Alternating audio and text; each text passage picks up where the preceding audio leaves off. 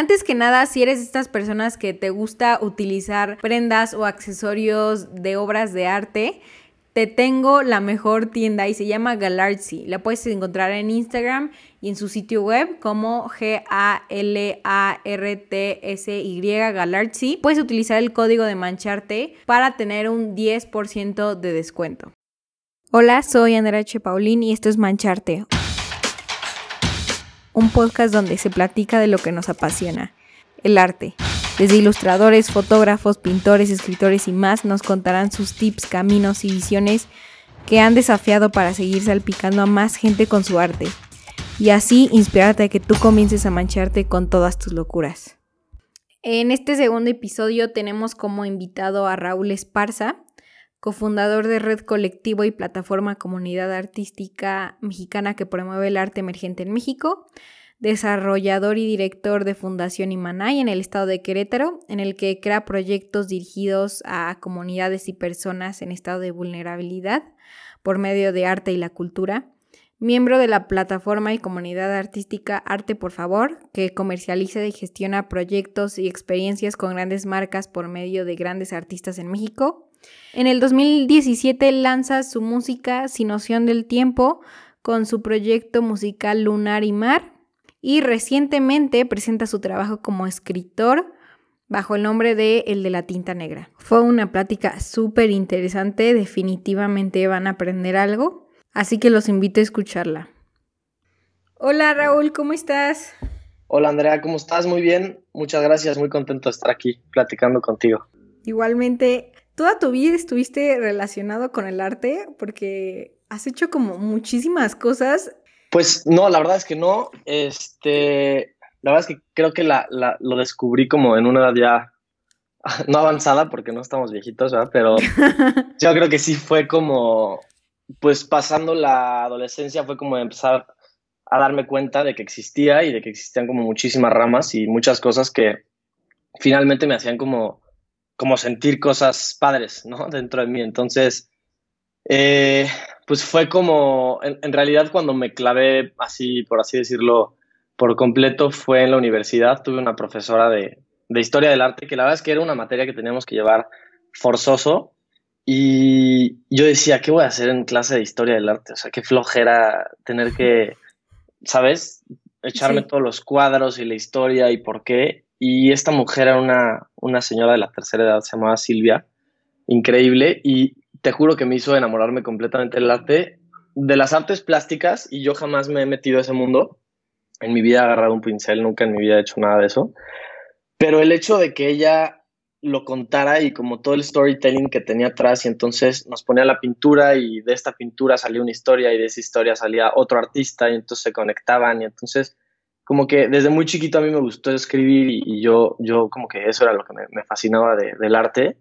Este, pues esa clase como que detonó esto de decir, híjole, creo que hay un mundo ahí que, que quiero entrar, creo que ya me presentaron como, ajá, la puerta y pues ya nada más tengo como que irla abriendo poquito a poco. Y este, y ahí fue como cuando ya decidí que quería hacer algo más como en el mundo del arte. Es esos buenos maestros que te pegan la pasión, ¿no? Que dices, es que él, esa persona es más que un maestro, como un mentor. Sí, en, sí, hasta, hasta como un guía espiritual. O sea, la verdad es que sí fue como, como que entró a mi vida en este momento en el que yo sí estaba estudiando comunicación, sí me gustaba publicidad, sí me gustaba medios, no sabía bien cómo hacia dónde irme. Y, y, y fue como, hola, ¿cómo estás? Este, este es el mundo del arte y puedes entrar. Entonces como que dije, bueno, creo que es como una, un, este, una oportunidad que, que puedo tomar y puedo empezar a clavarme. Y entonces ya de ahí fue como empezar a leer más, comprar libros de historia del arte. Em, casualmente es, es, ese año eh, muere mi abuelo y entonces mi abuelo de todos los libros que él tenía me deja, me deja a mí todos los libros de, de historia del arte. Mi abuela me regala todos sus libros porque yo ya como que le contaba que me gustaba y entonces antes de que mi abuelo muriera, me platicaba como que a él también le gustaba y él era arquitecto, que digo, finalmente la arquitectura es un, un arte, el único arte habitable, ¿no? Como dicen. Y entonces ya me quedé todos estos libros y yo me clavaba en, en pues, abrirlos, ojearlos, leerlos, leer de los artistas y, y, y, la verdad es que me fascina, o sea, me, apasiona muchísimo. Y de, antes de, de, que la maestra tocara tu vida antes de la universidad? ¿Cómo te empezaste a, a darte cuenta que existía como este mundo chance no, no tanto como te lo presentó esta maestra, pero ¿qué sentías a la hora pues de estar relacionado un poco? ¿Llenó un vacío tuyo o algo? Yo creo que complementó, o sea, como que si, si lo viéramos como de manera, no sé, como visual, creo que como que coloreó muchas cosas que estaban todavía sin colorear. Y en realidad como que, digo, yo ya estaba, ya estaba medio relacionado y de manera muy indirecta, porque en casa de mis abuelos siempre todo el mundo ha leído mucho. Entonces íbamos a comer los miércoles y me acuerdo que mi familia, pues, hablaba de libros y mi abuela hablaba con mis primos de que había leído tal cosa y Daniela, mi prima, que igual es una de mis personas favoritas, siempre hablaba con mi abuela de los libros y yo decía, pues qué fregón, ¿no? O sea, qué fregón cómo hay como un mundo diferente en, en los libros y cómo pueden hablarlo y entonces como que empezó a entrar un pesito en mí ahí de ¿por qué tú no estás leyendo? Entonces empecé a leer y a la par, la verdad es que mi papá siempre ha sido una persona de esas que tú vas a cualquier comida y entonces él cuenta historias y toda la gente escucha y, y es padrísimo porque siempre cuenta las mismas, aparte ya todo el mundo se las sabe, pero la gente se sigue riendo. Entonces él, contaba historias y, yo decía, qué padre, o sea, qué fregón poder contar una historia y causar como un impacto, ¿no? Social o de, o sea, no sé, a cualquier nivel. Entonces, este, como que desde ahí a mí, desde chiquito me empezaba a gustar hacer cuentos, o sea, hacer cuentos y escribir historias y como darme cuenta de que pasaban cosas y yo las escribía y entonces después pues empecé a crecer un poquito más y me empecé a enamorar y entonces me encantaba como escribir cartas, como que siempre fui muy sensible, entonces me encantaba como intentar poder pasar eso a la hoja para decírselo a alguien más. Y pues así fui, fui escribiendo mucho tiempo y tengo, tengo cuadernos de cuando era mucho más chiquito con cosas que escribía y lejos de decir obviamente pues en cuanto a estilo y técnica y estructuras este, literarias y lo que tú quieras, pues no tiene nada de bueno. Hay temas bien padres y bien inocentes que uno ve que dice, qué padre, o sea, no me había cuestionado esto cuando, cuando ya estoy grande y creo que son cosas bien padres de, pues de la inocencia de cuando somos más jóvenes y, y vemos las cosas como mucho más bonitas. Entonces, este, pues de ahí, ¿no? O sea, empezó como por la escritura y luego me fui a la música. Oye, ¿y crees que todo lo de storytelling te haya influenciado para tomar la carrera de comunicación? Sí, sí, totalmente.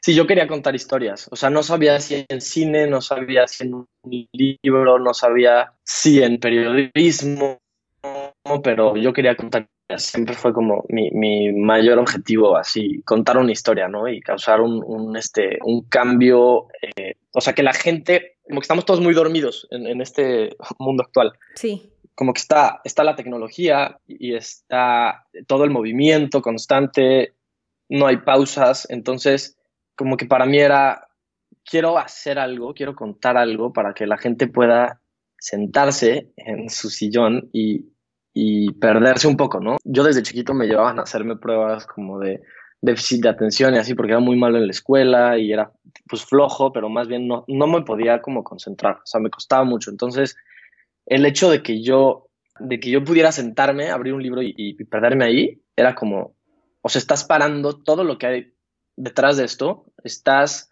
saliéndote de un mundo en el que tú eres el malo en la escuela, el que no puede como este, poner atención, al que sacan del salón, al que, o sea, e, en ese momento igual, como que en mi vida pasaban cosas difíciles y yo decía, puta, qué fregón, o sea, estoy como saliéndome de esa realidad y mucho fue, o sea, mucho fue leer, pero ya más grande, pero mucho fue la música. O sea, como ponerme mis audífonos y clavarme en, en la música y desde muy chiquito también me encantó saber qué había detrás. Entonces, siempre escuchaba las letras, este, y, y, y, luego me metía como entrevistas o leía sobre el artista y como que me encantaba hacer conexiones de, y esta canción, por qué la escribió, y entonces yo buscaba. Del por qué. Sí, me encantaba como entender cómo hacían para contar, es como, o sea, como contar eso que estaba pasando en sus vidas a través de, ¿no? La música. No lo veía yo como el arte, no lo veía como... Ajá. La música. simplemente ahí lo, lo disfrutabas pues porque sí, sin saber qué era arte. Sí, sí, sí, sí, era como lo que me movía mucho. ¿Y qué fue el, cuál fue el estilo que te, te empezó a llamar mucho más la atención? Pues... Para acercarte a la música. Fíjate que me encantan las baladas suavecitas porque a, mi papá le encanta como toda esta música muy suave Eh, entonces como que ese fue mi primer acercamiento a la música y después mi primo fue como el que me introdujo al mundo del rock, entonces me encantaba, me encantaba Zeppelin, me encantaba Metallica, me encantaba como todo esto en mi adolescencia, cuando tienes que sacar un poco de, de, furia. Ajá, de, niño incomprendido. sí, sí, sí, sí, exacto. Y entonces ya, y de ahí me, me, compran una batería después de mucho tiempo de pedírselas. Este, y pues ya me hice rockerón, como en mi adolescencia. Todavía me acuerdo. Y después fue como, no, no, no, pues es que esto no me está llenando. Entonces yo tenía como una banda y luego me vine a vivir a Querétaro y también empecé a tocar con una banda. Pero todo lo que yo hacía era como muy romántico, muy poético, muy suavecito y la música de fondo pues eran guitarras eléctricas y entonces como que no, empezamos a decir, no, pues no, no va por ahí. Entonces ya hablamos entre nosotros, entre, entre la banda y, y yo y fue como, oigan, pues ya, ¿no? O sea, creo que hay que separarnos aquí. Ustedes necesitan, aquí llega. Sí, ustedes necesitan a alguien que escriba sus canciones y a un vocalista que pues, sea rockerón y yo necesito hacer un proyecto acústico. Y entonces ahí fue como, ok, y Pablo, que era, bueno, que sigue siendo guitarrista de, de esa banda, este, y yo siempre habíamos tenido igual como esta, pues como este gusto por la música mucho más suave. Y le dije, oye, ¿por qué no la para? Hacemos un, un proyecto tuyo juntos. Entonces, en ese entonces yo estaba muy enamorado, escribí un par de canciones y entonces le dije, oye, mira, están estas canciones, creo que podemos crear algo. Y entonces fuimos al estudio, en el estudio, eh, era un estudio de alguien que yo no conocía, que me habían pasado un contacto, bla, bla, bla, y finalmente este, acabó siendo ahorita uno de mis grandes amigos. Eh, y ya, y literal fue como meternos al estudio, crear las canciones, irles metiendo más y, y, y ya, y entonces ahí surgió como Lunar y Mar, pero yo la verdad es que jamás escribí esas canciones con, con el objetivo de que fueran canciones. Empecé escribiéndolas como textos, pues como un poquito prosa poética, y de ahí como que dije, ok, creo que las puedo escalar a música. Y digo, yo soy baterista, pero no soy músico, entonces Pablo es un súper genio y fue como, Pablo, está esto, güey, vamos a hacerlo música. Y pues lo hicimos música. Y ya se salió el primer este, EP de, Lunar y Mar. Eso fue en, en, el 2007, ¿verdad? O sea, hace tres años. Sí, 2000. No, no 2000. ¿Qué fue? ¿2017, 2018? Sí, 2017, creo. Cuando te empezó a llamar lo acústico, una canción que si la escuchas dices, ah, es que me acuerdo. Híjole, hay una. De esa época. 100, 100. Digo, te podría decir 15 o 20 o 1000, pero una que como que me marca mucho es este Fast Car de Tracy Chapman. Es una de las canciones favoritas de mi papá. Este, y, y, a mi mamá también le encanta y me acuerdo perfecto cuando era más chiquito y nos fuimos al coche y mi papá la repetía 500 veces y decía, ya una más, chavos, este, vamos a escuchar esta. mucho de esa. Father and Son también, este, me acuerdo de, híjole, es que, es que son muchas, pero pero yo creo que esa Fast Car es como de las más. Más, más marcadas. Sí, sí. Oye, ¿y cómo empezó todo? Eres como de esas personas que lucha por el arte, o sea, hacen muchísimos proyectos para que continúe el arte y haga un muy buen fin. O sea, siempre, eh, ¿cómo llegaste a esa idea de, ok, el arte existe, pero también quiero que se esparza y apoyar? Pues empezó como un juego, la verdad es que lo, lo primero yo en ese entonces trabajaba en una agencia de publicidad, este, y yo justo hacía contenidos, o sea, yo redactaba contenidos, entonces escribía ahí también adentro. Entonces, este, después hubo un momento ya, o sea, fue como ese momento clave en el que me estaba yendo muy bien para la edad que tenía, eh, tenía un buen puesto, como que todo iba cool, pero ya, para mí ir a la oficina y sentarme y encerrarme en mi oficina era como, como meterme a la cárcel. O sea, yo decía, nada nuevo. Y, por más que en mi oficina tenía mi, mi, cuadro de la noche estrellada y... Ya nada nuevo. Pues la neta es que no, o sea, por más creativo que puede ser trabajar en una agencia de publicidad, pues tiene sus... tiene sus, este, su, su, lado muy cuadrado, que también me encanta porque soy muy, a veces soy muy cuadrado, pero como que yo decía, quiero salir y hacer algo nuevo, o sea, no, no sé qué estoy haciendo como aquí encerrado. Entonces, hablé con el que era bueno, en ese entonces era, era mi jefe, el dueño de la agencia, este, y le dije, oye, es que estoy sintiéndome así, la verdad es que estoy empezando en este mundo laboral, llevo un año y cacho contigo, pero ya no sé como que sigue y me está moviendo mucho a hacer un proyecto pues como de arte y quiero como... Entonces literal así de que creo que fue una de las personas que pues sí me marcaron porque lejos de decirme, no, no, no, quédate, va a estar padrísimo, bla, bla, bla, había, había un viaje que iban a hacer de, a, Boston, que era como una feria de publicidad y unas cosas ahí. Este, y ya estaban a nada de comprar los boletos de, de los que íbamos a ir y, y, fue como le dije, oye, ¿sabes qué? Me siento como mal contigo porque no quiero que, pues que gastes en mi boleto y que yo regresando te diga, no estoy contento, ya me voy, ¿no? Se me hace una inversión muy, pues muy egoísta de mi parte. Entonces le dije, ¿tú qué opinas? O sea, le dije como mi idea, que quería hacer como un colectivo de arte y bla, bla, bla. Sí. Me dijo, a ver, ¿eso te va a hacer completamente feliz? Le dije, sí. Me dijo, ¿confías, confías muchísimo en ese proyecto? O sea, ¿crees que puedes verdaderamente hacerlo? Sí. ¿Lo vas a hacer realidad? O sea, ¿le vas a poner cada minuto de tu tiempo? Le dije, sí.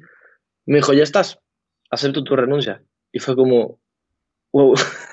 Y tú, a ver, no, espérate, yo no lo tenía previsto. Sí, exacto. Solo te lo quería contar y ya. Fue raro. Le dije, o sea, pues, padrísimo, gracias, este, súper desconcertado, pero... ¿Cómo te sentiste? te digo la verdad, liberado. O sea, yo tenía como esta, este peso de, que, o sea, ¿cómo voy a fallarle? ¿Cómo voy a irme antes de este viaje y antes de estos proyectos que se vienen? Y me sentí muy bien, como que fue el empujón así que necesitaba de, vas, y a la par, pues mis papás siempre han sido súper, de que puedo platicar abiertamente las cosas con ellos y siempre fue como, haz lo que te haga muy feliz, o sea, haz lo que, lo que verdaderamente quieras hacer, ¿no? Entonces, pues ya fue como la mezcla entre esas dos y decir, pues ahora le vamos a hacer, a hacer realidad eso. Y eso es lo que ya ahorita estás haciendo. Sí, es una de las cosas que, que se convirtió en red colectivo, ¿no? Que es una historia también Ajá tú veme frenando porque yo ya ves que me gusta contar. Entonces yo cuento la historia completa. No, no, no, no, no, yo estoy súper interesada. No, cuenta la historia completa, por Ahí favor. Te va, la, voy a hacer semi-completa porque si no nos vamos a echar cinco horas de podcast. Pero, o sea, real, yo salgo de la agencia y entonces empiezo a trabajar en un proyecto en el que, a ver, yo decía, los jóvenes en este país salen muy, muy, este, o sea, pues salen muy jóvenes del, de prepa y tienen que tomar una decisión muy importante, que es qué voy a estudiar, en dónde voy a estudiar, qué voy a hacer de mi vida. Entonces, creo que en ese momento, como en este limbo que existe entre prepa y universidad, o por lo menos en los últimos eh, meses de, prepa, como que yo veía que los jóvenes se deprimían. O sea, yo veía amigos muy cercanos que no sabían qué hacer de su vida y sus papás los presionaban y es como que yo decía, creo que eso es un área de oportunidad para trabajar. Creo que, creo que el arte puede entrar ahí muy bien porque finalmente es como canalizar y es como, ¿sabes? Este, generar algo. Entonces, lo que yo... Te da como el aire, ¿no? El aire que necesitas en ese momento de tanta presión que te pone la gente, la vida, el sistema, ¿sabes? Eh, justo eso, o sea, justo como que yo decía, y, nunca lo había visto de esa forma y me encantó como lo dijiste, o sea, era darles aire, ¿no? Era decir, tranquilos, no se presionen de más, la vida, la vida camina, la vida tiene muchísimas vueltas, hay muchos este, caminos que recorrer, entonces no, no se estresen de más. Eh, y mi hermano justo estaba pasando por ese momento, ¿no? Entonces, como que hablaba conmigo y me platicaba y yo veía a sus cuates que estaban así en un derroche de energía en la fiesta, alcohol. sí. Entonces yo decía, creo que puedo. Entonces, dos o tres amigos de mi hermano se acercaban conmigo y me, me decían, oye, pues a ver, ¿qué onda tú? ¿Cómo decidiste? Entonces dije, creo que quiero hacer esto como en, en grande. Entonces empecé a trabajar en ese proyecto, lo trabajé cuatro o cinco meses, de que me asesoré con psicólogos, este, pedagogos, eh, financieros. O sea, yo, yo quería saber si verdaderamente iba a funcionar como modelo de, de negocio. De negocio. Y no, finalmente no, no jalaba. O sea, no jalaba por muchos temas también sociales. Porque una socióloga con la que me asesoré me decía, pues es que es difícil el mercado de México que se abran a ese nivel contigo porque como que utópicamente podría funcionar, pero es muy complicado que en México prefieran ir a tu seminario que a una fiesta, ¿no? Y, pues lo sabemos, la verdad es que sí. Entonces, literal, agarré todo el plan, lo rompí y pues ahora tenía 22 y no tenía... Y en ese momento no te, o sea... Sí, me fui para ¿no te frustraste? Sí, sí, o sea, en ese momento me frustré horrible, este, me cuestioné si había tomado la decisión correcta, estaba triste, estaba enojado, estaba como que yo decía, pues qué carajos hiciste, ¿no? O sea, tenías un buen trabajo, ahora no tienes ingreso, tenías un buen tal, pero ahora no tienes sea, como que yo decía, ¿qué estoy haciendo? Y, y, ya, y entonces al tercer mes de estar así, enojado con la vida, literal, este, un día salgo de fiesta, no tenía que ir ese día, y voy a hablar de un tema bien padre que me gusta, que son las causalidades, ¿no? O sea, yo no tenía que ir de fiesta ese día, pero finalmente me convencieron y fui. No tenía dinero, la verdad, para ir, o sea, como que, o sea, digo, en mi casa siempre, siempre me han dado, pues, todo, ¿no? De comer y, este, vaya, lo que se necesita, pero desde los 19, pues fue como de, ok, si tú quieres salir de fiesta, pues trabajas, si tú quieres ir de viaje, pues trabajas, si tú quieres... Entonces, pues yo no tenía, no tenía en ese entonces dinero para ir de fiesta, ¿no?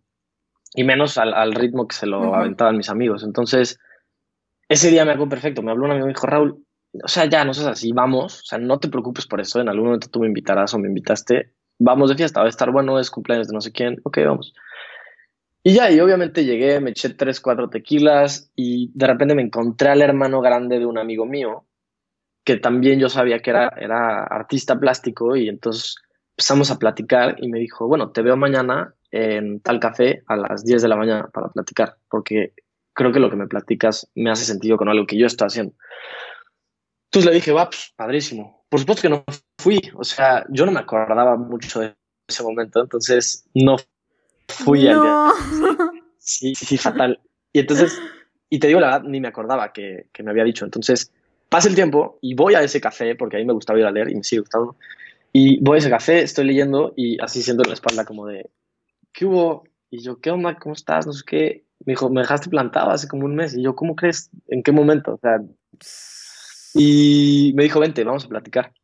Entonces le platiqué mi proyecto, me platicó el suyo, así te lo juro. O sea, va a sonar bien, bien este de película, pero en ese momento me dijo, a ver, pues órale, vamos a hacer el colectivo artístico. Este, dime si le vas a entrar al 100 para que yo renuncie mañana a mi trabajo.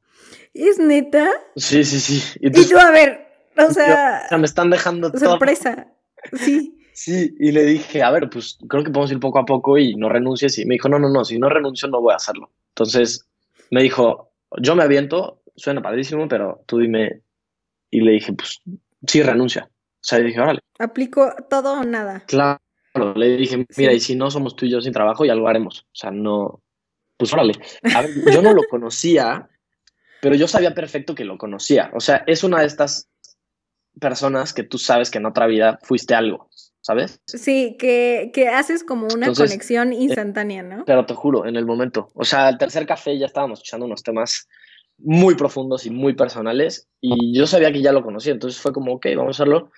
Y ya para hacerte no tan largo, entonces, este, empezamos a decir, ok, a ver qué artistas conocemos. Entonces, pues a ver, Ana Paula Ruiz es mi amiga, Emilia Pesqueira es mi amiga, este, Rodo Loyoles. Entonces empezamos a decir, a ver, son estos nombres. Vamos a empezar a hacer unas reunioncitas entre artistas para platicar de qué está haciendo cada quien y cómo podemos ayudarnos, ¿no? Aquí ya viene como el, la esencia de Red Colectivo, que es el arte muchas veces es muy egoísta y como que los artistas muchas veces, y lo hemos visto en muchas ocasiones, o sea, si hay tres escritores en un cuarto y los tres leen su texto, dos acaban muy enojados, ¿no? Porque es, puta, ¿por qué él escribe mejor? Y luego metes una exposición. De la comparación, ¿no? Hay mucho ego, la verdad es que sí hay mucho ego en el arte. este, entonces empezamos a decir, a ver, vamos a romper con ese paradigma, o sea, vamos a colaborar, vamos a hacer las cosas juntos. Y entonces, así, o sea, echando vinito era como, yo estoy escribiendo esto, pero aquí como que ya me y entonces, o sea, pues vienen estas ideas, no, wow, ya me sacaron como de esta, esta cueva. Bloque. Este bloque.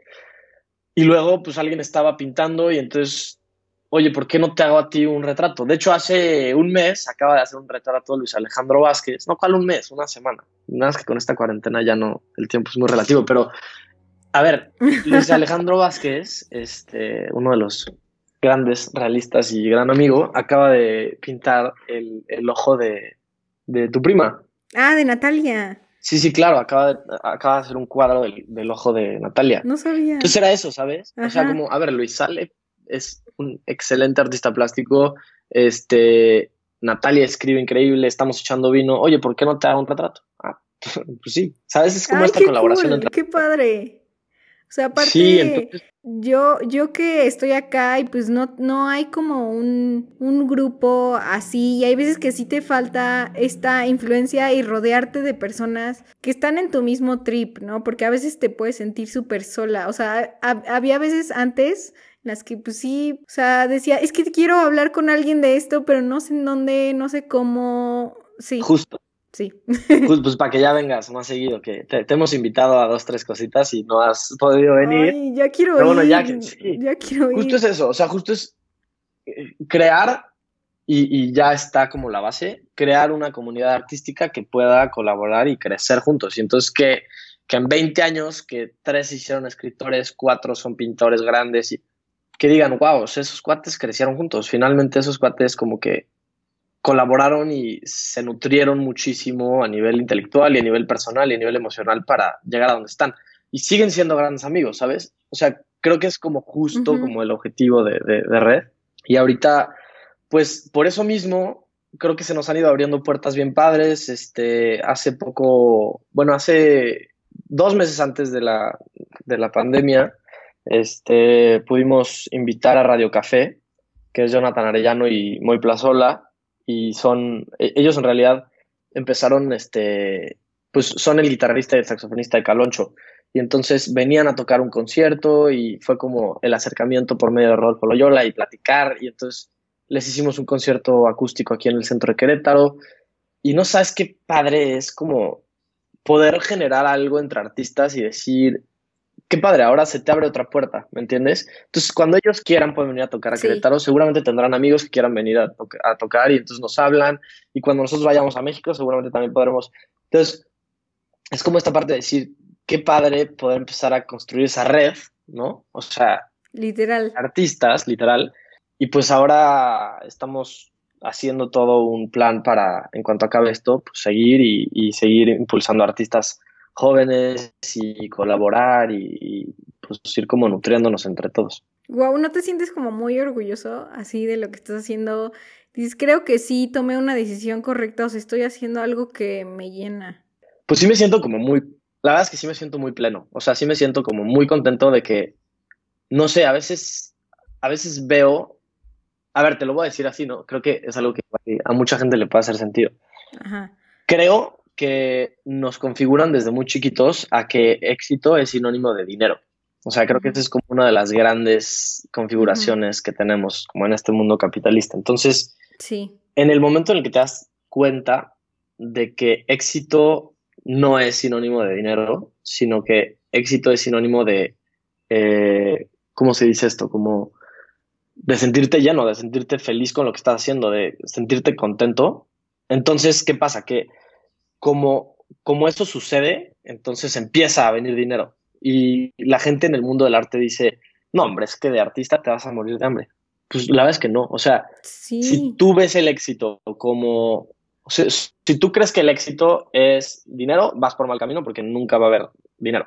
Si tú ves el éxito como este crecimiento personal, entonces por consecuencia viene el dinero, porque lo estás haciendo bien y con todo el amor y con toda la pasión del mundo. Entonces, si yo hago un evento que es algo que, pasa mucho y que nos cuestionamos ¿no? en, el colectivo. Viene un evento y nos proponen, oye, ¿por qué no toca tal? A ver, jamás en la vida nos hemos sentado a decir cuánto podemos ganar de este evento. Nunca en la vida. A ver, por supuesto que tiene que ser negocio y tienes que ver números verdes en cuanto a toda la gestión del evento, ¿no? Pero tienes que decir, híjole, ese artista me vibra increíble, me fascina lo que hace, creo que podemos hacer todo esto, podemos hacer una experiencia increíble. Y entonces lo hacemos tan bien y lo preparamos tan bien y, lo, lo cacareamos tan bien que qué pasa que viene, o sea, viene la ganancia. ¿Me entiendes? Porque la gente siente esta pasión, la gente siente este, como esta conexión con el evento. Entonces, una exposición que yo podría hacer por dinero de un artista que no me gusta, pues no va a salir. Entonces, como que ahí es donde también la gente tiene que entender que, que, el dinero viene después, o sea, que todos tienen que hacer como lo que les apasiona para, para lograrlo y que el mundo del arte, porque también es uno de los objetivos de Red, es demostrar que puedes vivir del arte. O sea, yo, yo ya conozco artistas muy, muy grandes, este, consolidados, que exponen en, en Barcelona y en Madrid y en París y en, y viven del arte, ¿eh? y, tienen unas casas padrísimas y, les va como romper con esto, porque en México, más que en otros países, nos, nos, nos engañaron con el, el, artista no, o sea, no vas a vivir de arte, vas a acabar haciendo tal, vas a acabar. Sí, o sea, no, no creo que solo en México, pero sí, o sea, sí es como el, te vas a morir de hambre, este, no, no solamente es pasión en la vida, ¿sabes? O sea, como que estás... Realmente hace sentido porque le conviene al sistema capitalista que seamos una maquinaria más, o sea, le conviene al, al sistema, pero no sé, o sea, al final, si nada más tienes una vida y tienes un disparo, o sea, ¿por qué no vas y haces lo que, lo que te llena y lo que te gusta? Justo eso, o pues sea... Sí y creo que, creo que esta, esta pausa en, la pandemia justo nos enseña eso. ¿Qué pasa con todos los negocios gigantescos que están detenidos? ¿Y qué pasa con los artistas que están encerrados en su cuarto creando? ¿No? ¿Quién es más feliz? Pero ¿quién, si le da coronavirus ahorita y se muere mañana, va a haber vivido más feliz? O sea, ¿me entiendes? No sé, tal vez es muy no lo, no lo había pensado, no, no, no, lo había pensado. O sea, a mí me ha servido la, la, cuarentena muchísimo para crear mis cosas y eso me queda clarísimo. Pero no lo había pensado de, de esa, o sea, no lo había comparado con los demás. No, y puede, puede ser este, puede ser contrario, ¿eh? O sea, hay empresarios que disfrutan de su trabajo y no estoy como en ningún momento diciendo que está mal así como a mí me gusta el arte y a ti te gusta el arte, pues habrá gente que le encante ser abogado y habrá gente que le encante ser médico.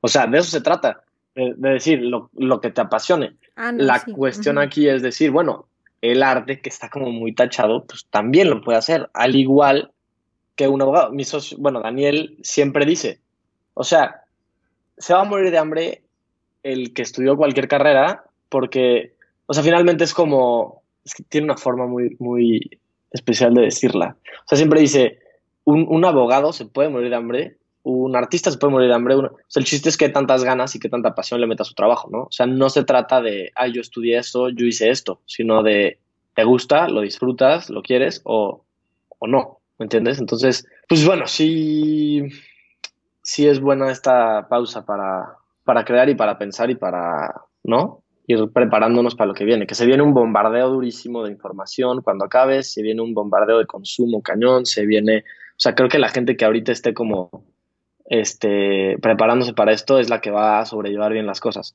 Este, entonces, pues ver qué, qué va a ir pasando. Oye, y si mañana te diera coronavirus en este caso, hoy, ¿qué harías?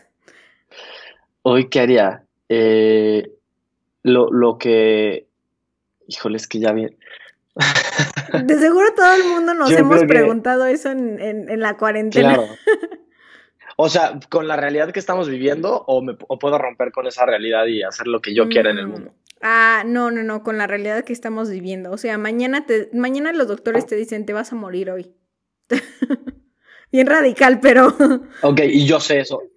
No, está buenísimo. Y yo sé eso hoy. eso. O sea, yo sé que mañana me lo van a decir. Tú hoy tienes que. Ah, pues. O sea, ¿qué es lo que harías? Yo creo que me sentaría con mi familia a cenar. Bueno, antes de cenar ya me fui hasta la noche. Todavía son las sí, sí, sí, ya te mataste rápido. yo creo que. Todo, o sea, yo creo que todas las ideas que tengo para escribir y, y todas las cosas que quiero hacer y las dos novelas que tengo como en proceso de, escribir, o sea, todo lo metería en una carpeta, eh, me grabaría haciendo dos audios de dos horas, se lo regalaría a, algún escritor que me encanta, que me fascina y le diría, mira, ya no tengo tiempo, pero esto es todo lo que pasó por mi mente y que, el mundo me, me, metió en la cabeza, este, puedes hacer con ello lo que quieras, O sea, como que me siento con esta responsabilidad de, decir lo que... ¿De dejar algo? Yo creo que uno, de dejar algo y dos, de, de sensibilizar por medio del arte. O sea, me encanta como esto, ¿sabes? De, hay muchos pensamientos que han pasado por mi cabeza que digo, híjole, me encantaría poder compartírselo a la gente para que pudiera intentar concientizarlo sobre muchas cosas, porque finalmente, pues, cada quien lo toma como quiere, pero creo que haría eso, o sea, compartiría todo eso este, me regalaría una hora para acabar el libro que estoy leyendo inacabado y me faltan 80 páginas. ¿Y cuál es? El de la Catedral del Mar. Uy, ese mi mamá siempre me lo recomienda. Lo voy a leer. Tú no sabes qué libras o me lo estoy comiendo, pero no lo he acabado. Yo creo que porque no lo quiero acabar, entonces no me doy tanto tiempo diario hace cinco días. Sí. Pero lo acabaría, haría eso, este, yo creo que sacaría una botellita de vino de mezcal y me sentaría con mi familia a cenar y a reírme y a pasarla increíble y este y, ya, creo que eso, creo que eso haría. Muy padre tu día. Me, me gusta la como la sencillez. Y oye, entonces con todo lo que está, o sea, por eso empezaste a, a escribir y a hacer tu Instagram de, de la tinta negra. O sea, como que ¿Qué fue lo que te motivó que dijo, ok, si me encanta escribir, ya es hora de compartirlo? Pues fue como un proceso de, literal fue un proceso como cuatro años o cinco de, de como no, no, ahora lo voy a decir como va, de no tener el valor de compartirlo. O sea, como que yo ya sabía que quería hacerlo, yo ya sabía que, que lo podía hacer, pero no, pues finalmente escribir y compartirlo es abrir tu cabeza y decirle al mundo, ven, pásale, ve lo que hay aquí y, me entrego al 100%. O sea, no es como que dejas, ¿sabes? Esta parte del misterio de qué pensar esta persona. Pues esta persona piensa así y esta es como su ideología y estas es las cosas que él ve y cómo las ve y su perspectiva. Entonces, para mí era muy difícil abrirme así, a ese nivel. Eh, y yo como que me encantaba empujar a los demás a que lo hicieran, pero yo no lo hacía. Y llegó un momento en el que ya fue de, o sea, también como, gente dentro del colectivo me decía, o sea, ¿para cuándo? ¿No? Porque yo a ellos les compartía, pero me, decían, ¿para cuándo? Y, hubo una vez que sí me dijeron como, si tú no publicas eso, o sea, si tú no, si tú no publicas eso, yo lo agarro y lo publico mañana. O sea, porque, porque eres un idiota. Es, es bueno, ajá. Bueno, sí. O sea, porque lo que escribes es, es, está muy bueno. Muchas gracias. Sí, fue como, ok, pues sí. Y entonces yo seguía en este a ver si sí, a ver si no. Y llega la pandemia y me puse a escribir mucho, retomé, eh, le culpamos mucho al tiempo, ¿no? De no, hacer cosas que queremos. Entonces, pues me puse a escribir y ya un día fue como, ¿por qué? O sea, ¿qué hace aquí todo guardado? Tengo mil notas, tengo mil papeles, tengo tres cuadernos con muchas cosas. Entonces fue como, ok, creo que es momento y entonces le hablé a una amiga que, que, lo está haciendo muy bien también, que se llama Ana Pau Ruiz, tiene una cuenta que se llama Tatuada en Letras. Y le dije, a ver, ya, o sea, ya estoy listo, tú ya tienes tu experiencia, ya tienes tu audiencia, que sigue? O sea, ya me dio varios tips y ese día agarré una foto que tenía mía este, en blanco y negro.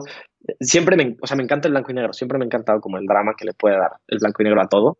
Sí. Siempre me he visto de blanco y negro y gris y como que dije, ok, todo blanco y negro, ya tenía el nombre desde hace un rato que lo había pensado y ya como que lo había definido. Entonces dije, pues el de la tinta negra, hago toda la... Oye, sí es cierto. ¿Por qué, ¿Por qué el de la tinta negra? Te digo la verdad, o sea, te lo voy a, va a sonar, no tengo idea. tuve como una semana de pensarlo, pensarlo, pensarlo y llegó un día, o sea, te lo juro que llegó, son de las cosas que como que llegan, te las regalan. Y me metí a Instagram y le puse como el de la tinta negra y dije, ya va a existir. Y no existía. O sea, creo que había una canción de rap como de una banda de, de Panamá o algo así. Pero era una publicación y dije, ok, creo que lo puedo hacer. Y ya, y entonces fue como, órale, ahí está la foto en blanco y negro. Voy a publicar todo en blanco y negro porque me encanta como la estética de que se vea todo el perfil en blanco y negro. Menos, no sé si te has dado cuenta, todo es blanco y negro. Sí, mi, foto mi foto. Sí, menos mi colaboración contigo. y está padrísimo, como que rompe, ¿no? Es como esto, esto es... Excelente. Sí. Y, y, entonces ya fue como, voy a hacerlo. Agarré un texto que me encanta, que, que fue el primero que publiqué. Y ya, y entonces empecé a publicar y pues a compartirlo y poquito a poco me he dado cuenta y gente como que me ha escrito así de, wow, hoy tenía que escuchar esto, me encantó cómo ves las cosas aquí. Yo, entonces ya la verdad es que como que estoy bien contento haciéndolo. No sé, a ver, a ver qué sigue saliendo, ¿no? ¿Por qué tenías tanto miedo? ¿Cuál era el...? O sea, sí entiendo que al hecho de compartir tu arte te hace muy vulnerable, porque al final eres tú. En, en tu caso, eres tú en palabras, ¿no? Sí. Y te hace muy vulnerable. pero ¿qué era lo que más le tenías como miedo? ¿Miedo al fracaso? ¿Miedo al rechazo? Sí, yo creo que es una, una mezcla y de que súper abiertamente todo decir. Yo creo que me daba miedo publicar y, pues, que nadie lo viera, que nadie lo leyera, que nadie lo pelara. O sea, sí me daba miedo. Eh, me daba miedo eso, me daba miedo como, sí, abrirme tanto. Este, y ya llegó un punto en el que como que, te lo juro, y fue en la pandemia y en esta pausa de, de, reflexionar, de decir, a ver, ¿eres un ser humano? Sí. ¿La gente que lo va a leer son seres humanos? Sí. ¿La gente que está allá afuera siente igual que tú? Sí. ¿Tiene emociones? Sí. ¿Tiene experiencias? También. O sea, tienes en algún momento que conectar con algo, porque eso es el arte, ¿no? O sea, el arte de conectar con el otro por medio de lo que tú haces o dices o, pintas. Entonces dije, pues, pues, ya, o sea, ¿por qué lo pienso? La verdad es que está, esta pandemia, capaz que me da, capaz que, ya, o sea, sabes, no sabemos qué sigue, no sabes qué va mañana, entonces como que fue lo que vamos a hacerlo. Entonces ya, o sea, fue como ese momento en el que, que me aventé. ¿Algo similar que sentiste a la vez que renunciaste a tu trabajo? No, fue peor. fue más duro, fue más duro porque sí era... ¡Wow! No me lo esperaba. es que todo lo, o sea, lo otro no era algo tan personal, era algo de mi vida profesional, por así decirlo. Pero aquí era algo de mis sentimientos y de mis emociones y de mi perspectiva sobre la vida. Entonces, como que me daban, como yo decía, híjole, igual y la gente no me conoce como, como el que está escribiendo esto. O sea, igual y no con cualquier persona vas y te sientas y te echas una cerveza y te pones a platicar de temas súper este, profundos y poéticos, ¿no? Que me fascinan, pero pues hay veces que voy y me siento y hablo de fútbol, ¿no? O que hablo de política, o que hablo de... Entonces como que era el... Sí. Pues ahí les voy, o sea, este, este sí ya soy yo y a ver, a ver cómo, lo, cómo lo ven. Sí, es difícil. Oye, ¿y crees que rodearte con personas que te empujen, o sea, en este caso red colectivo? O sea, sin red colectivo no hubiera estado ¿crees que no te hubieras como aventado? ¿O eventualmente sí? Yo creo que sin red colectivo no me habría dado cuenta de la importancia que tiene el arte en, en, un sentido, o sea, es como un macro, ¿sabes? O sea, es como lo grande que puede ser el arte y las conexiones que haces y lo que te nutres. Y voy a citar a mi querido Dan Negrete, que es este igual con el que empecé Red Colectivo. Dice algo bien interesante siempre que creo que a mucha gente le va a ayudar. Eh, su papá, este, un médico militar muy serio y cuadrado, le siempre le dice, y voy a decir una mala palabra, aquí no hay problema con no, eso. No importa, no importa. Siempre le dice, júntate con pendejos y vas a ser un pendejo, júntate con gente inteligente y por lo menos algo se te va a pegar. Y creo que tiene todo el sentido del mundo. O sea, creo que... Tiene todo el sentido del mundo. Creo que con quien tú te rodeas determina mucho de la persona que eres. No tanto, de chiquito nos lo dicen mucho como, eh, ¿cómo es este refrán? Dime con quién te juntas y te diré con quién eres. Ah, sí, sí, sí. Algo así. Pero como que lo vemos muy, ay, pues si me junto con el travieso, pues yo voy a ser el travieso. O sea, porque estamos chiquitos, no lo entendemos.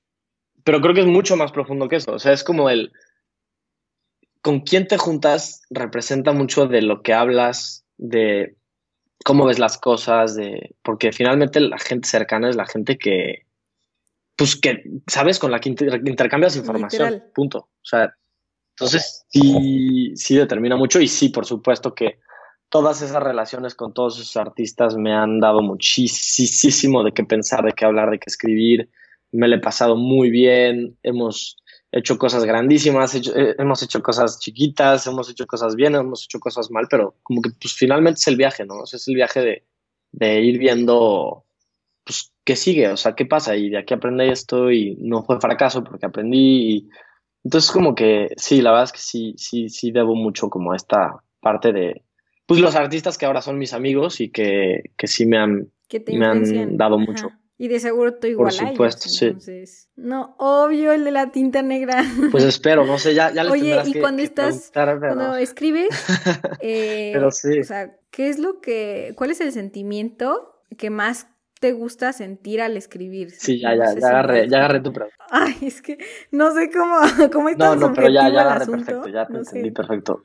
Te voy a decir la verdad, me, me fascina, o sea, pues digo, la verdad, ¿no? Me fascina la, la, nostalgia, o sea, me encanta, me encanta este momento en el que está lloviendo y tengo mi cafecito y mi musiquita y me pongo a escribir. O sea, creo que ese es el momento en el que más me inspiro y más digo, híjole, quiero, quiero seguir y, salen muy buenas ideas y no sé si en otra vida viví en un lugar muy lluvioso y entonces como que me, me lleva a ese lugar o no sé si la lluvia, o sea, como que la verdad es que sí, este sentimiento de nostalgia me hace muy consciente, ¿no? Porque la nostalgia no es, no es como tal tristeza, pero tampoco es alegría y es como que está en medio. O sea, la nostalgia es como el cachito de alegría y el cachito de tristeza que existen se mezclan, interactúan y entonces me hacen recordar cosas de manera muy, muy alegre, pero al mismo tiempo me pongo triste porque ya no están. Entonces, creo que ese es como mi punto perfecto de, de, escribir. Este, mucho tiempo no lo supe manejar y entonces me ponía triste y entonces salían puras cosas tristes y de desamor y de pérdida. Pero en el momento en el que entendí como eso que te acabo de explicar, fue como, ok, ya, y por eso escribo mucho de momentos, por eso escribo mucho de fantasmas, por, o sea, de fantasmas. Sí, eso me encanta. Igual, no vayan a pensar que escribo de fantasmas, o sea, si, los invito a que lean mi primer como post de, de la tinta negra, porque justo habla de esto, de que los fantasmas son memorias y son cosas que pasaron, entonces, la verdad es que me, me, me, encanta escribir de eso. De hecho, la novela que estoy escribiendo ahorita es de eso y ojalá que llegue pronto y pueda publicarla. Ya será un proceso bastante largo, pero pero creo que justo es esa la respuesta muy larga de, lo que me pregunto. No, me gustó, me gustó. Oye, ¿cómo, cómo te inspiras? O sea, aparte del, del café y de la lluvia, ¿tengas como una rutina aparte o, o, o, cómo crees que puedes mejorar en tu escritura? Fíjate que antes, antes escribía cuando llegaban las cosas. O sea, antes yo me esperaba a ir caminando así por el mundo y sentir algo y decir, ok, voy a escribir de esto. Y entonces abría mis notas y escribía el sentimiento y escribía tres, cuatro cosas y, luego lo guardaba. Eh, pero justo estuve viendo, porque uno, uno de los elementos es consumir muchísima información. O sea, ver muchas películas, este, leer muchos libros, eh, salir al mundo y ver. Dos películas, dos películas. Hay una. Que más te hayan marcado. La primera es, se llama Il Postino, es italiana y es de un cartero. Bueno, no les quiero decir mucho, pero cuando, cuando a Pablo Neruda lo sacan de su país y se va a vivir a Italia, una islita, llega y vive como hasta la cima de la colina y entonces hay un cartero. Es que no quiero spoileárselas, la verdad es que véanla porque es una película de significado y de sentimientos. Entonces, esa, El Postino. Y, híjole, otra, la verdad me, me fascina Midnight in Paris. La, la que se va como al pasado. sí. Me es muy buena. Sí, retrata perfecto este, esto de los fantasmas y de. Como que me encanta. Me encanta que sale París en la actualidad y sale París en el pasado y son los mismos lugares, pero cambia la gente cambia la esencia y, o sea, justo me fascina. O sea, esa es una película que puedo ver 20 Es como todo lo que me dijiste de la nostalgia lo pone en esa película. O sea, claro. es que no hay otra descripción. Ahorita me hizo clic. Totalmente, te juro que sí. Entonces, como que el proceso es ese, o sea, ver muchas cosas y conectar con esas muchas cosas y sacar las ideas, escribirlas y luego como el vino, o sea, creo que mientras más tiempo la tienes guardada, mejor sale y mejor sabe. Entonces, esperar a que como que tu vida te dé los elementos para acabarlo y entonces, ok, me acuerdo de esta nota, me acuerdo de esta cosa que escribí, este escrito, creo que ya puedo acabarlo porque ya sentí eso, entonces ya lo sacas, lo escribes y lo, y lo sacas a la, a la, luz.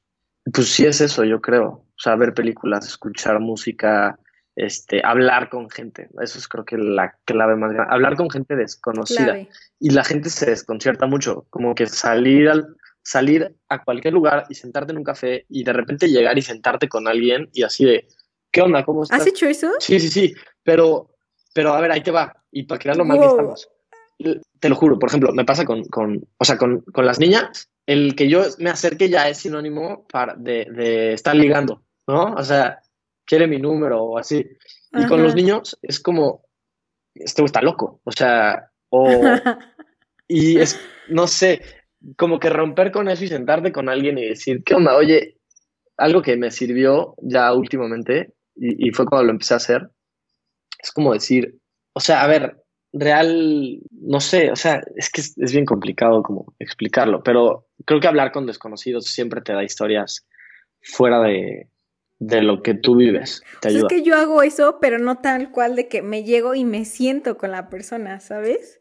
O sea, ¿cuál, cuál es como el... No, obvio, obvio es, un arte. Pues yo creo que depende mucho del lugar Porque punto, yo me acuerdo que, o sea, igual en, eh, en Starbucks o así, pero en, o sea, en la escuela en donde sé que sí hay seguridad, ves a alguien, lo observas, sí, sí, sí. y pues como que, o sea, yo sí en mi mente sí practico y digo como de, ok, ¿qué, ¿qué, le voy a llegar y qué le voy a decir, sabes? Entonces hay veces en las que ya tienes como la frase determinada, no sé si tú tengas esa frase. Ahí, te va, antes lo hacía y llegó a mi vida un ser este, muy especial que aparte es un gran amigo y artista también, y me dijo, güey, hay algo que se llama la regla de los tres segundos. Si lo piensas más de tres segundos, no lo vas a hacer. Entonces, a ver, imanes, por ejemplo, en cafés, libros. O sea, si la gente está leyendo, seguramente tiene una buena conversación. O sea, y me estoy yendo a, digo, quién sabe, ¿no? Igual y trae el cubole y, y lo de algo más. Sí, sí, sí. Pero el hecho de decir, o sea, ya, ya lo viste leyendo, te acercas y, ¿qué onda? Oye, me han recomendado muchísimo ese libro, ¿qué tal está? Ah, pues entonces ya como que le diste un, igual, como siento que eso es, importante o, depende del lugar en el que estés, siempre hay como un punto de, hay un punto que, que, tiene como la atención de todo el lugar siempre, en cualquier lugar, ya sea un cuadro, un árbol, un, entonces como que ese puede ser tu, tu forma de romper como con el hielo y decir, ya te pusiste, o sea, no sé, depende mucho como de la persona, si es mucho como de leerlos, yo creo, como de ver, híjole, si se ve que es, pues no lo voy a hacer así, pero pues siento que sí, o sea, hablar con desconocidos siempre es muy gratificante. Por eso creo que es bien padre la gente que nunca lo he hecho y estoy ya planeándolo, pero la gente que viaja solo. Es muy, es muy padre. Es abrirte a eso. Y es por necesidad, porque tienes que llegar de punto A a punto B y tienes que hacer tal cosa y tienes que conseguir dónde quedarte y entonces te abres con la gente y eso te da muchas Muchísimas. historias. o sea, jamás había como encontrado una persona que hiciera eso, ¿sabes? Entonces, porque neta yo había veces en las que lo hacía, estaba de que en las pirámides de Teotihuacán y llegaba con alguien le decía, oiga, este, ¿sabe la historia de las pirámides? Y ya te la terminan contando así, de que a su manera, y, aprendes algo y es, no sé, aparte te da como un boost de confianza cañón, ¿no? O sea, como que te sientes súper invencible después. A ver, a ver, ahora tú quiero que te eches un storytelling. ¿Cómo te conocí? ¿No, te habías dado cuenta? Te escribí te escribí porque ah, hiciste una obra y la compartiste y fue como, oye, qué increíble, ¿y esto qué onda? O sea, ves y ve, las cosas que salen. O sea, ya salió una plan increíble, este, es como no tener miedo. A ver, ¿qué es lo peor que, o sea, pasar? Ajá, que te dejen sin contestar. Y, le dices, ok, que te buen día. O sea, es como, como lo peor que puede pasar. Así, no te vas a morir, no te van a Sí, es que yo creo que, Entonces... Eh, o sea, en general en el mundo te pintan el fracaso como lo peor. Te va a quitar casi la vida, ¿sabes? Es como, no sé, no tenerle ese miedo. Exacto, como dicen, no tenerle miedo al éxito. Ándale. A ver, ideología que más creas actualmente. O sea, que durante la cuarentena te haya hecho como clic y lo estés pensando frecuentemente. El tiempo. ¿Y ¿Qué es relativo? No, como la importancia del tiempo. O sea, eh, digo, sí es relativo, pero como, no sé, o sea, qué tanto... De, hecho, lo último que, que, publiqué en... Bueno, no, publiqué uno de la lluvia, pero antes del de la lluvia publiqué uno del tiempo y justo es como que nos pasamos mucho tiempo planeando y nos pasamos mucho tiempo, o sea, como viendo que sigue. De hecho, lo publiqué y, me comentaron algo y me salió una frase que después me encantó y ni siquiera publiqué, pero que, que es como, ¿qué tanto, ¿qué tanto febrero perdiste planeando marzo? ¿No? O sea, y es como esta parte de decir, ¿qué tanto estoy perdiendo a él ahorita con el mañana? Y mucha gente me escribió y me dijo como, pero no es cierto porque lo que haces hoy determina lo que haces mañana. Ah, no, por supuesto, yo no estoy diciendo que no. Por supuesto que sí, pero estás haciendo hoy Obvio algo que estás disfrutando para que lo que mañana también lo estés disfrutando. O sea, porque mucha gente me dice, no, pues es que hoy voy a hacer esto y voy a sacrificarme. A ver, también hay sacrificio y tiene que haberlo y no todo va a estar lindo en la vida. Pero, pero creo que tenemos que empezar a pensar en si estamos disfrutando nuestros días. O sea, estás verdaderamente disfrutándolo, te estás rodeando de la gente de la que, con la que te tienes que rodear, estás escuchando lo que quieres escuchar, estás pensando lo que quieres pensar. O sea, como que todo va determinando a la persona. Entonces, creo que nunca acabamos de ser nosotros mismos porque no nos acabamos de convertir en esa persona que queremos ser. ¿Me entiendes? Entonces, este, eso es como lo que ha estado dando muchas vueltas en, mi mente. Y el otro día, el, otro día hablaba con, una amiga que se llama Sofi y justo hablábamos de, que me decía, es que cuánta, o sea, cuánto tiempo, ¿cómo, cómo lo dijo? Es que tiene una forma, tuvo, lo, lo dijo de manera muy atinada, pero fue como, siempre estábamos esperando a tener tiempo para hacer las cosas y ahora no tenemos, y ahora que lo tenemos, estamos pensando, o sea, ocupando ese tiempo para ponernos pretextos y seguir sin hacerlo. O sea, no era tiempo lo que nos faltaba. era, o sea, como siempre esperar. Sí, era, como determinación. O sea, no es que no tengas tiempo, es que no tienes determinación, porque el tiempo tú te lo haces y si te tienes que dormir a las 3 de la mañana para escribir algo que quieres escribir, lo, lo haces. Pero como que ahora que tenemos tiempo, entonces tampoco la gente está haciendo lo que quiere. Y es como, a ver, despierta. ¿Quieres? hay muchas. claro. Y justo creo que en el, en el, arte es mucho eso. O sea, a veces igual que en el gym, porque también la gente lo tiene que saber. O sea, la gente cree que, ay, no es que el artista se sienta a escribir y disfruta todo el mundo. Por que sí, hay días que lo hago, pero hay días que no estoy en el mood, pero que me he dado cuenta de que cuando no estoy en el mood también tengo que sentarme a hacerlo, porque finalmente si quiero ser bueno en algo, tengo que hacerlo mucho, tengo que repetir, tengo que entender, tengo que... Entonces no nada más lo tengo que hacer en, mi mejor momento, también lo tengo que hacer en mi peor para que se convierta en, un, en una práctica. Justo escuchaba una entrevista de Borges eh, que, que decía, yo toda mi vida me senté en mi escritorio a una hora determinada a escribir porque era mi trabajo. O sea, no era como que, ay, cuando me venga la idea, era como yo a las nueve de la mañana ya estoy listo, vestido, con mi café en el escritorio, escribiendo, porque así es como vienen las ideas. Y hay un libro bien padre que se llama El juego del ángel, de Ruiz Zafón, que justo en una parte le dice a, uno de los personajes, o sea, el personaje está como acostado en su sillón y llega y le dice, ¿ya escribiste? le dice, no, no, no, este, hoy no han venido las ideas a mí. Y el personaje justo le dice, es que las ideas no van a ir a ti. O sea, te tienes que sentar en tu escritorio y exprimirte el cerebro hasta que salgan las ideas. Porque es, hay una frase que dice, la inspiración te encuentra trabajando, ¿no? Exactamente. No sé si la has escuchado. Exactamente. Y el flojo, pues no va a tener ninguna idea porque, porque su mente entra en ese, en ese trance, o sea, entra como en esta postura de decir, pues no, no, no tengo ganas de pensar, no tengo ganas de, de, de forzar la máquina, ¿no? Como si fuera un tren. Entonces, como que creo que es importante hacerte del hábito de hacer las cosas. Sí, 100%. Que ya para terminar, ya son preguntas, o sea, sin, sin explicación. ¿El eh, lugar, lugar que más te inspire? Eh, ¿Todo el mundo? Sí, que hayas conocido. Híjole, sí. Voy a decirlo rápido para decir dos. Entonces voy a decir París y Valle de Bravo. Totalmente me gustó, me gustó. la dualidad, la dualidad todo. Exacto, me 100%. Gusta, me Los dos un poco grises, pero sí. Olor que más te guste olor que más me gusta. Me encanta eh, las. Me encantan los perfumes y las lociones como, como de maderas, como maderosos. Eh, libro favorito. Yo sé que es, has de, tener una lista muy larga, pero el que haya pasado un antes y un después del libro. Ay, Y este no lo puedo decir como dos muy rápido porque son muy largos los nombres. Entonces, creo que te diría, es que hay miles, pero, qué difícil pregunta. Hay miles, pero uno que disfruté verdaderamente, que no podía parar de leer, fue eh, La sombra del viento, de Carlos Ruiz Zafón. Ese también me lo recomendó mi mamá. Híjole, tu mamá me, cae muy bien. Este, artista que más admires. Eh, si quieres uno que no conozcas para que Red Colectivo no se sienta mal. Ah, ok, ok. O sea, uno de los Uno, ajá.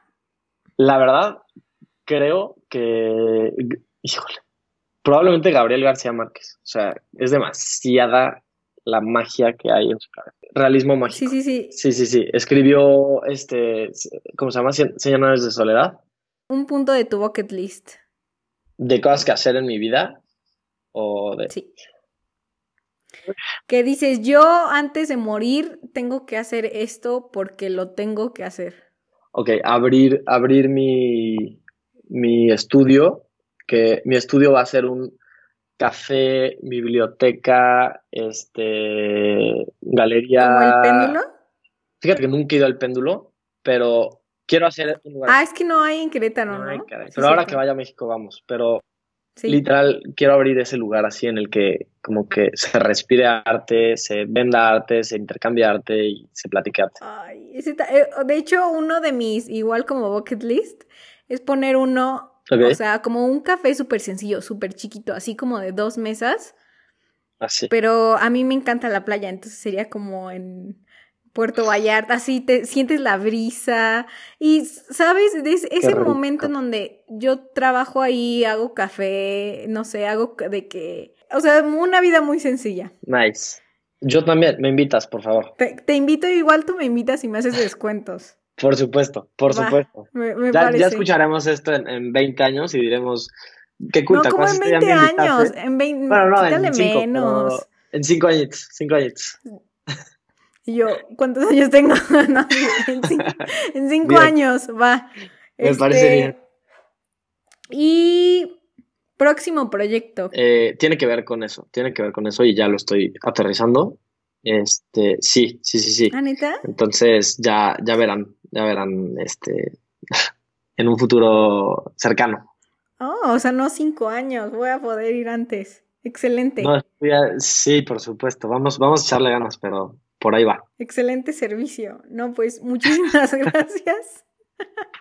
No, gracias a ti, qué, qué, qué rica plática, estuvo muy, Estuvo muy- muy a gusto, ¿eh? Muy, me, me gustó Sí, sí.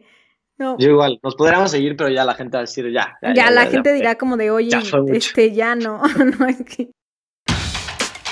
Muchísimas gracias por haber escuchado hasta el final de este segundo episodio. Síguenos en las redes del show para no perderte nada, arroba mancharte podcast en Instagram y en Facebook. Y manda tu retroalimentación, queremos saber tu opinión. Y de nuevo, gracias por haber elegido mancharte porque para ti existe. Te veo el próximo episodio. Bye.